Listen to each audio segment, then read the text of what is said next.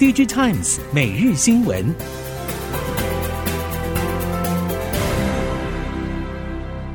听众朋友们好，欢迎收听 DigiTimes 每日新闻，我是翁方月，现在为您提供今天的科技产业新闻重点。首先带您关心，根据彭博报道，Intel 对本季预测非常糟糕，主要是因为 PC 客户需求下滑，但利润丰厚的伺服器市场竞争激烈。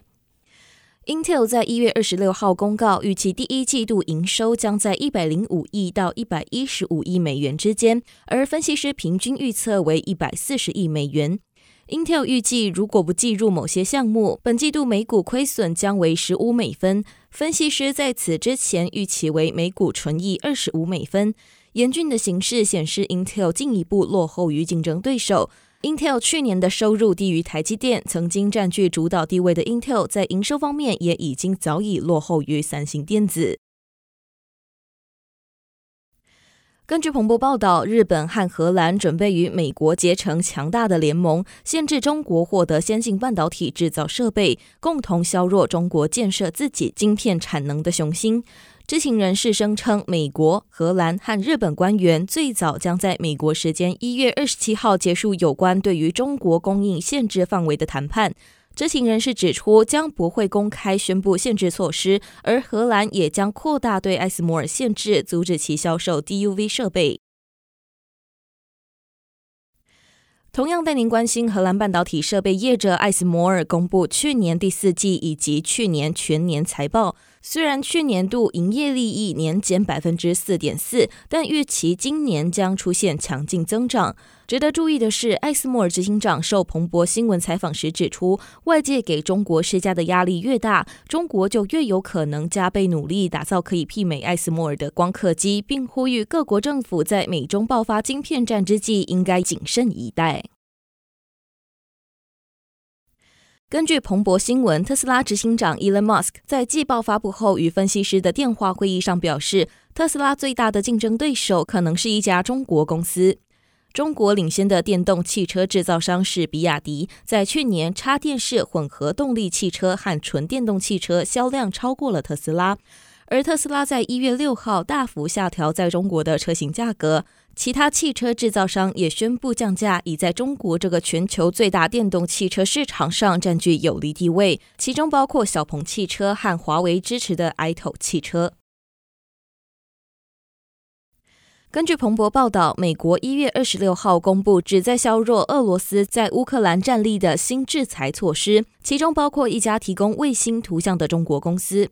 美国财政部特别提到，长沙天仪空间科技研究院有限公司以及其卢森堡子公司，声称他们向一家俄罗斯科技公司提供有关乌克兰境内位置的卫星图像，以便一个支持克里姆林宫的准军事组织的作战行动。没有迹象显示中国政府意识到长沙天仪空间科技研究院所扮演的角色，而在天仪研究院自己的网站介绍中，其对自身的定位是一家快速成长的民营新卫星公司，大规模研制低成本微小卫星。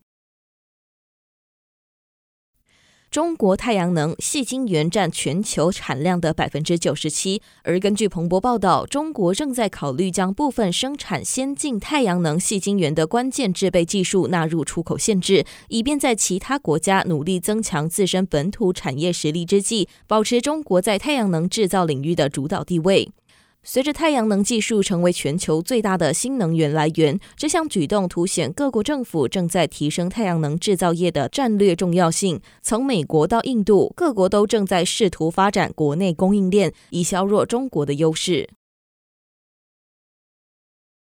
美国科技大厂 IBM 公布乐观的二零二三年度营收预测，但同时也宣布将裁员大约三千九百人。根据 IBM 首席财务官的说法，这次裁员将主要集中在分拆 IT 基础服务的秦达瑞和 Watson Health 部门后剩下的员工，而 IBM 仍然规划在高成长地区招聘员工。事实上，IBM 执行长正努力将 IBM 从传统的基础设施和资讯技术服务业务转向快速成长的云端运算市场。而在近十年营收成长停滞甚至下滑之后，IBM 收入在去年已经连续两年获得成长。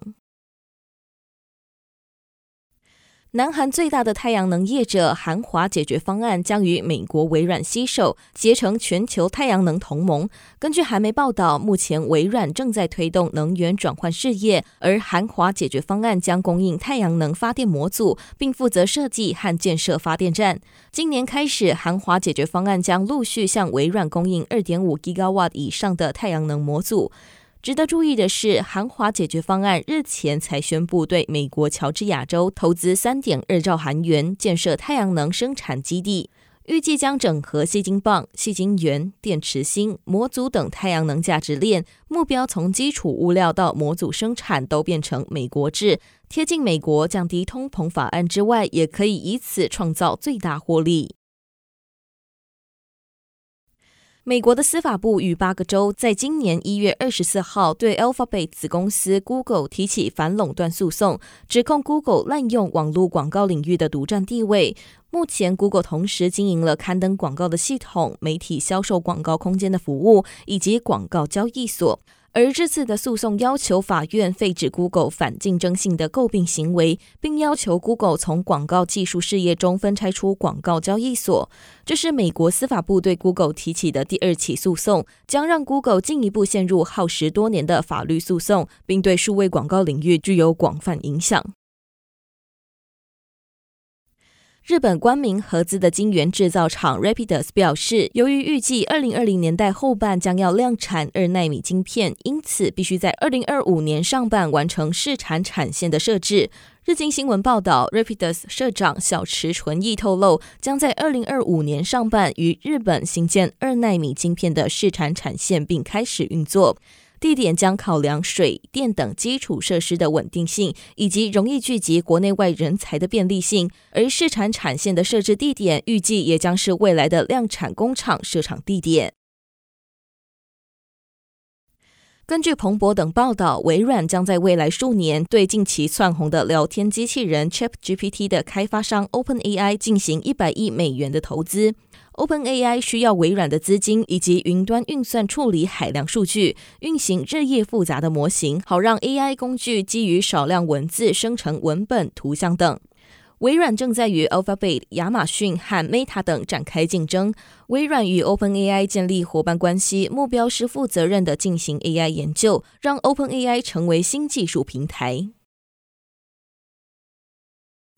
彭博报道指出，苹果备受期待的混合实镜头戴式装置，预计二零二三年内问世，售价大约三千美元，可能命名为 Reality Pro。为了颠覆目前以 Meta 平台为主导的虚拟实境产业，Reality Pro 将为用户提供全新的参与虚拟会议体验以及欣赏沉浸式影像体验。三星显示器二十四号宣布成功开发出全球第一款大面积触控一体式 OLED 面板，近日将导入量产，意味着应用在智慧型手机 OLED 的触控一体式技术，可望扩大应用在笔记型电脑。有鉴于近期市场对具有触控功能的笔电需求增加，三星显示器全力开发大面积 OCTA 技术 OLED 面板。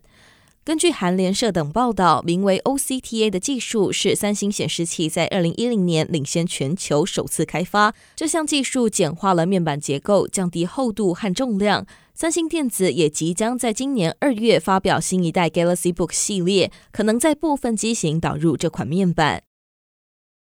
以上新闻由 DigiTimes 电子时报提供，翁方月编辑播报。谢谢您的收听。